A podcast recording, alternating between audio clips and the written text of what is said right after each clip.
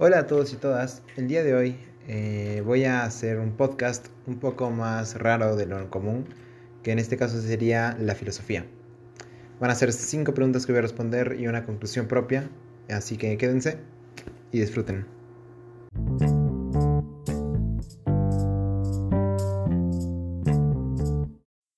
Sin más dilación, empezaremos con la primera pregunta, que dice, ¿qué relación se establece entre el mito y la realidad?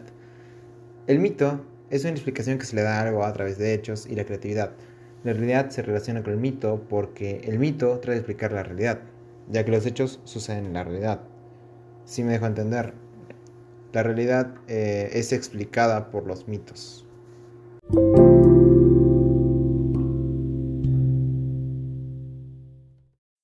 La segunda pregunta dice, ¿qué se quiere expresar mediante el mito? En el mito se expresa y explica el origen de algo, en un relato fantástico que se basa en los hechos. Son la causa o razón a cuestiones que no se pueden explicar.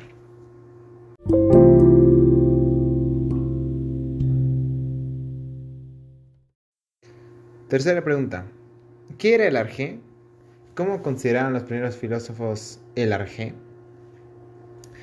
Arjé es un concepto fundamental en la filosofía de la antigua Grecia que significaba el comienzo del universo o el primer elemento de todas las cosas. Es lo que explica el comienzo del universo con una explicación racional con una o varias sustancias. Esa es la definición que nos da Google. Eh, entonces, de esto podemos deducir que el arjé es, es, básicamente el comienzo del universo a partir de un elemento, a partir de, de algo. En este caso se puede decir, por ejemplo, que el universo se originó a partir de agua como partícula fundamental. Sin ella no habría vida, sin ella no, existiría nada.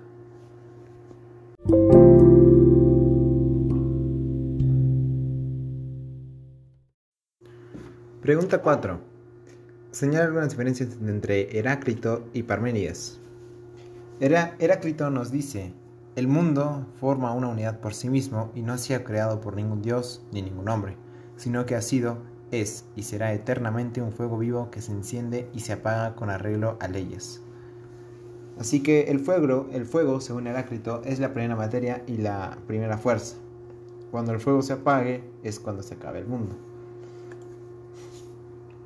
Y mientras tanto, Parménides nos dice que todo está compuesto por dos elementos, lo caliente y lo frío, y de esta mezcla presente en los miembros de los hombres depende la inteligencia de estos. De hecho, la naturaleza de cada miembro u órgano en lo que estos es preponderante, es lo que perciben. Básicamente Parménides eh, se opone a la teoría de Heráclito, porque rechaza el conocimiento que proviene de la apariencia sensible, que está en permanente cambio y conlleva la opinión, ya que Parménides eh, no, no percibe cambios, siempre es lo mismo. Entonces esas serían las diferencias que tiene Heráclito y Parménides.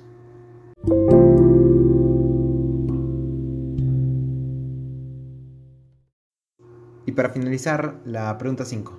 ¿Cómo entienden los átomos Leucipo y Demócrito?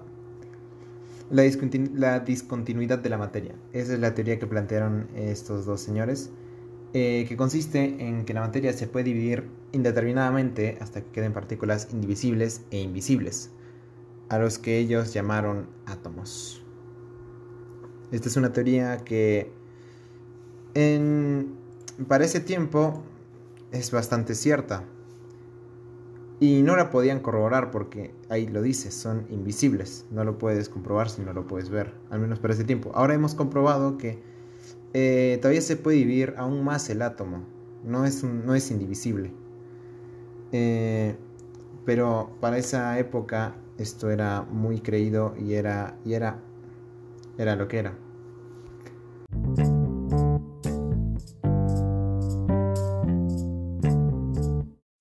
Bueno, en conclusión, hemos relacionado mucho a los mitos con eh, la filosofía.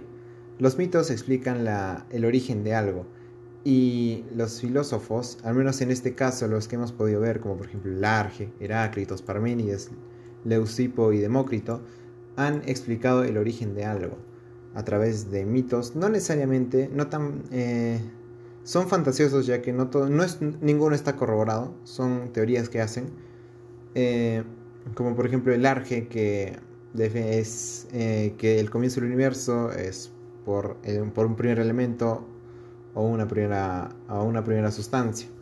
Mientras tanto, Heráclito dice que el fuego, es, el principio es el fuego, porque todo está en movimiento y todo está en un cambio constante. Mientras tanto, Parménides decía que no, siempre existe un mundo y que, y que no, no hay un constante cambio. En eso, en eso se diferenciaban ellos. Y Leucipo y Demócrito trataban de encontrar eh, sentido en, a los átomos, a la materia. Lo que los llevó a decir que es los átomos son partículas indivisibles e invisibles eh, que, están, que son la base fundamental de la materia. Sin más que decir, eso fue todo. Muchas gracias por escuchar.